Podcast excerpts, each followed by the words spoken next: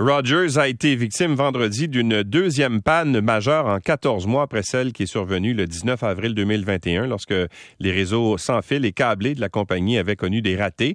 Et euh, ben, en fin de semaine, c'était les services Interact, bien souvent, qui étaient touchés. Il y a plein de gens aussi qui n'étaient pas capables d'avoir accès à, le, à leurs services euh, bancaires, tout ça parce qu'il y a eu un problème, semble-t-il, avec des routeurs. On a essayé de joindre les gens de chez Rogers euh, parce qu'on aurait aimé savoir ce qui s'était passé, mais ils veulent pas nous parler. Alors, on va parler à Daniel Dancause, qui est conseiller principal spécialisé en mesures d'urgence chez Prudent Groupe Conseil. Bonjour, M. Dancause. Bonjour, M. Lacroix. Alors, qu'est-ce qui, c'est quoi votre compréhension de ce qui s'est passé en fin de semaine? Quand on nous dit, par exemple, que c'est occasionné par un manque de maintenance qui a entraîné un mauvais fonctionnement des routeurs, ça vous dit quoi, ça? Ben, en fait, euh, les routeurs, effectivement, il faut qu'ils soient mis à jour régulièrement. Maintenant, c'est des travaux qui ont été effectués de nuit, ce qui est normalement dans les procédures. Là où il faut se questionner, c'est euh, une fois que cette procédure-là est lancée, est-ce qu'on peut revenir en arrière? Ça, c'est les questions qu'à mon avis, euh, Rogers devra répondre. Mais ce qui est aussi préoccupant, c'est que la panne, vous savez, Rogers, c'est un, un, grossiste, on va appeler ça comme ça. Il distribue euh, au niveau résidentiel, puis il distribue au niveau commercial.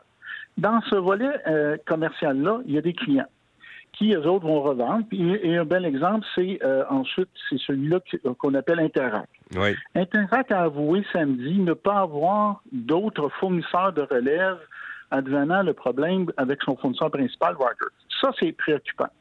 Vous savez, à partir du moment où on a des clients, l'autre exemple que je vais vous donner, c'est le 3-1 de Montréal, qui dit, oui, euh, ben, nous, notre centre a été arrêté parce que nos, notre provider, je vais dire comme ça, c'est comme ça que ça s'appelle dans le jargon, ben, pas être en mesure de nous fournir nos lignes. Alors, pourquoi le 3-1 n'a-t-il pas d'autres fournisseurs de relève? Pourquoi Interact qui a 5 milliards de transactions par année, n'a pas cru bon d'avoir. Et c'est ça les effets cascades.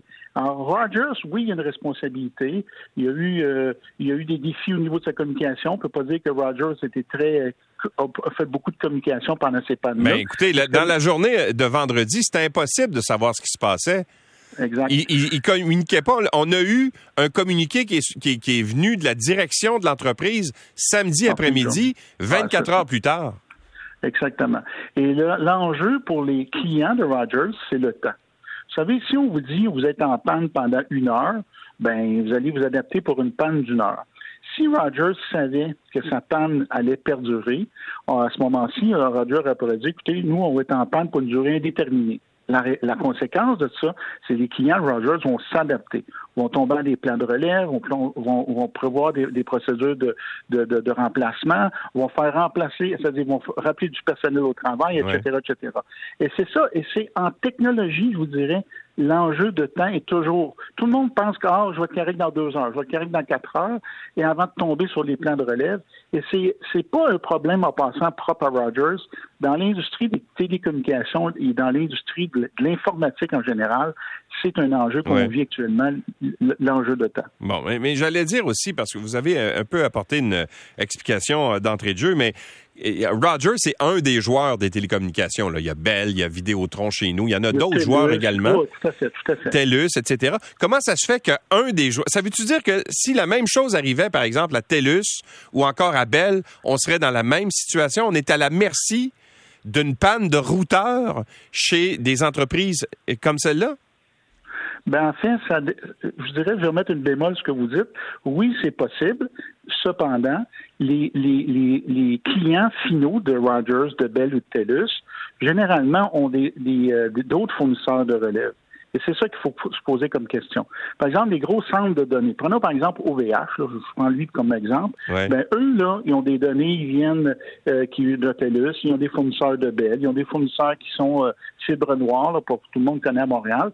Et si jamais on a un problème avec Fibre Noire ou n'importe quel des providers, à ce moment-là, on tombe sur des on va tomber sur des, des, des, communications de relève. Il va peut-être y avoir de l'engorgement, ça va peut-être être plus lent, les services ne sont pas interrompus.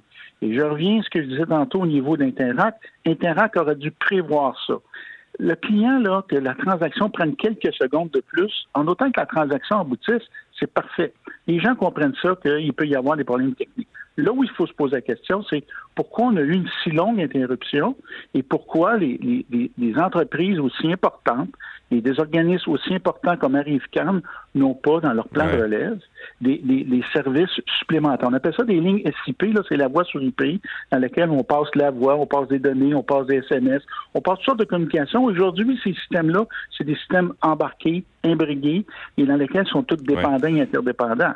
Bon. E, e, est-ce que euh, la, thèse de la cyberattaque a été complètement écartée? Là, je, vois que euh, euh, François-Philippe Champagne, le, ministre de l'Innovation, de la Technologie, veut rencontrer Rogers. Je pense que ce serait une bonne idée. Mais est-ce qu'on écarte complètement la théorie ou la thèse d'une cyberattaque? Mais je pense qu'on ne doit pas rien et jamais rien nous euh, écarter. L'enquête va le démontrer. Euh, le CRTC va faire son enquête, évidemment le ministre aussi. Mais en même temps, tous les autres opérateurs qu'on a mentionnés tout à l'heure, eux autres aussi sont intéressés de savoir. Parce que si, par exemple, c'est un problème logiciel lié à, encore une fois, un router, une switch, excusez mon expression, là, mais c'est vraiment ce que c'est. Euh, ben, les autres opérateurs qui ont des équipements similaires vont aussi vouloir savoir ce qui se passe. Il y a beaucoup de, quand même de collaboration et de communication avec les opérateurs parce qu'ils sont tous interconnectés. Donc, si un a un problème, ben, ça affecte les opérations de l'autre. Et là, ça a ce qu'on appelle les effets dans cascade, les effets dominos. Pas juste au Canada, mais aussi avec d'autres réseaux américains, internationaux, etc., etc. M. Dancause, merci d'avoir été avec nous. Je vous en prie. Au revoir, M. Lacroix. Au revoir. Daniel Dancause est conseiller principal spécialisé en mesures d'urgence chez Prudent Groupe Conseil.